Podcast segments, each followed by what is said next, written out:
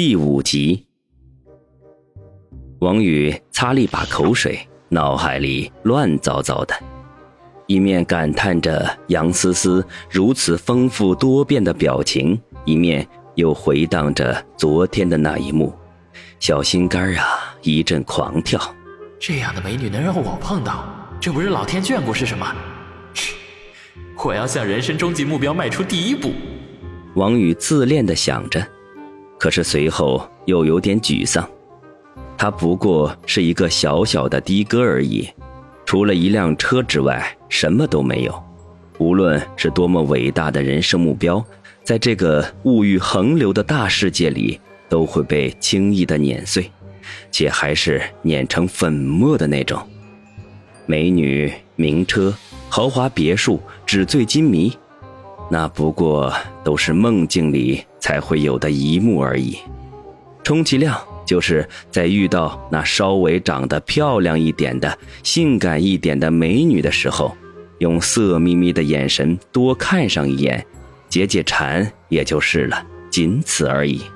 唉，也许今天之后啊，就不会和这样的大美女再有什么交集了，还怎么迈出第一步呢？他自怨自艾起来。一时间，脸上的表情无比丰富，一会儿满脸色相，一会儿又凄苦非常，使附近的客人都好奇地看着他，心想：怪事儿年年有，今年特别多，喝咖啡的都能遇到这样的奇葩，不愧是人生百变，丰富多彩呀！足足过了十分钟，也不见杨思思回来。王宇拿起自己那堪比砖头的诺基亚，看了看时间，不禁嘟囔着自语：“女人真是麻烦，去趟 WC 都要那么长时间。”对不起，先生，打扰一下。这时，先前被他撞到的那个小美女服务员走过来，面无表情地说：“什么事儿？”王宇诧异地看了对方一眼。和你在一起的那位女士已经走了，她说由您来买单。什么？王宇顿时就要跳了起来，可是看见周围投来的目光，又安静了下来，一肚子怨气的说：“你再说一遍。”小美女服务员顿时不乐意了，哼了一声道：“先生，请买单。”靠！怪不得一会儿冲我抛媚眼儿，一会儿又搔首弄姿的，原来是在算计我。王宇气哼哼的说道：“可是，终究和人家这位青春靓丽、可爱无敌美少女服务员没半毛钱关系，只能忍着怒气说道：‘多少钱？’八杯焦糖玛奇朵，每杯三十元，共计两百四十元。”小服务员说：“这么贵！”王宇终于忍不住咆哮一声：“好你个杨思思！”下次见到你，老子非得好好收拾你！王宇气呼呼的开着车，嘴里念念有词。这时候，他的诺基亚老爷机发出了枯燥无味的短信声。王宇赶紧找个地方把车停下，掏出手机一看：“大色狼，今天小小惩罚你一下。谁叫你昨天害人家丢脸了？无耻！你这是报恩还是报仇啊？”王宇愤怒的想要摔手机，可是想想一部新手机怎么也要几百块，还是山寨的，就放弃了。这时候有人敲车窗：“你好。”外面站着一个高大威猛、身穿交警制服的人民公仆。这里禁止停车，罚款二百。王宇直接晕倒。今天真是倒霉催的。王宇一肚子气。天还大亮，就跑回了家。哎，老哥，你怎么这么早就回来啦？一进门，王鑫就从房间里探出头来问：“啊，小新，你怎么没去上学？”王宇问：“老哥，你过糊涂了吧？今天是周末放假，真是才多大岁数就稀里糊涂的。”王鑫打开门走了出来。王鑫今年才十六岁。出落得亭亭玉立，虽然身材不像许多同龄人那样发育的成熟，可是却已经初具规模，一看就是个美人胚子。是吗？王宇无精打采地说，在自己可爱的妹妹头上拍了下。那怎么不出去玩啊？王宇拨开她的手说：“我都多大了，你还摸我的头？今天我同学来了，我们一起温习功课。”这时，房间里怯生生地走出了一个和王鑫年纪相仿的女孩来，梳着一条马尾辫儿，上身穿戴着卡通图案的白色 T 恤，下身是条同样白色七分裤，露出一小截雪白的小腿来。他脸上带着一抹羞涩，轻声地说道：“小雨哥，你好，我叫于雨溪，是小新的同学。”啊！王宇被眼前这个小女孩的气质瞬间惊呆了，想了半天都没有找到一个合适的词来形容，最后总结了一下，两个字：清纯。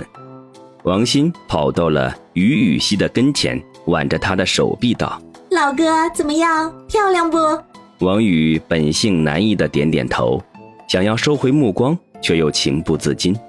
于雨溪有些受不了王宇这肆无忌惮的眼光，脸红心跳，赶紧垂下头。希儿不用怕，我老哥有贼心没贼胆。王鑫一语击中王宇要害，王宇一脸悲催，就连自己亲妹子都拿自己开涮。今天对于他来说，绝对是黑色星期五啊！走啦，温习功课去。呃，王鑫向王宇扮了个鬼脸，拉着于雨溪钻进了房间。别看王宇家虽然在棚户区，可是相比其他人家还算是好上一点的，至少一家四口有三个房间可住，也算是足够宽敞了。王宇一肚子郁闷。回到自己房间，便仰躺在床上，想起今天被杨思思耍了的事情，气就不打一处来。当下掏出手机，编辑了一条短信：“杨思思，算你狠，以后咱俩互不相欠。”过了一会儿，对方就回复了过来：“怎么，真生气啦？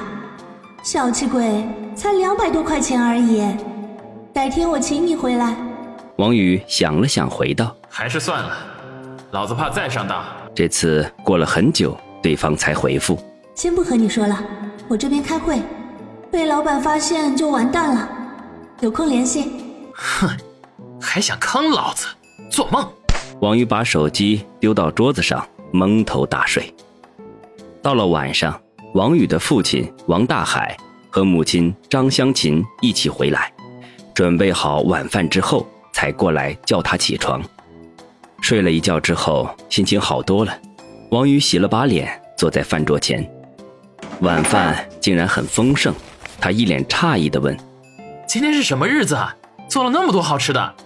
这不是小新的同学来了吗？咱们怎么也得热情点，不是？”母亲唠叨说，父亲却正襟危坐，盯着桌子上的菜不说话。这时，外面传来开门声，王鑫。和于雨溪手挽着手进来，两人各自提着方便袋里面是啤酒和饮料。爸妈，这都是希儿买的。王鑫把方便袋丢在桌上，还是冰的，咱们赶紧开动吧。说着，拉着于雨溪坐在王宇的旁边，也不知道是有意还是无意，于雨溪坐在他们兄妹的中间，顿时一阵清香从于雨溪的身上。传进了王宇的鼻孔，真香，也不知道是洗发水的味道，还是他身上的味道。王宇心里猛跳，却装作目不斜视，可是心思却已经跑到了身边这个豆蔻年华的清纯少女身上。于雨溪的文静和王鑫的活泼，形成了极为鲜明的对比，使人耳目一新。再加上清纯到毫无杂质的面孔。和正日趋成熟的身材，任何一个男人见了都会禁不住生出一丝怜爱来。这样的美少女，绝对是可以将男人天生的保护欲无限的放大的存在。一顿饭吃的热热闹闹的，可惜的是王宇一口酒都没有捞到喝，因为王鑫说了，吃完饭之后，就是由他来负责于玉溪回家。既然开车，就不能喝酒了。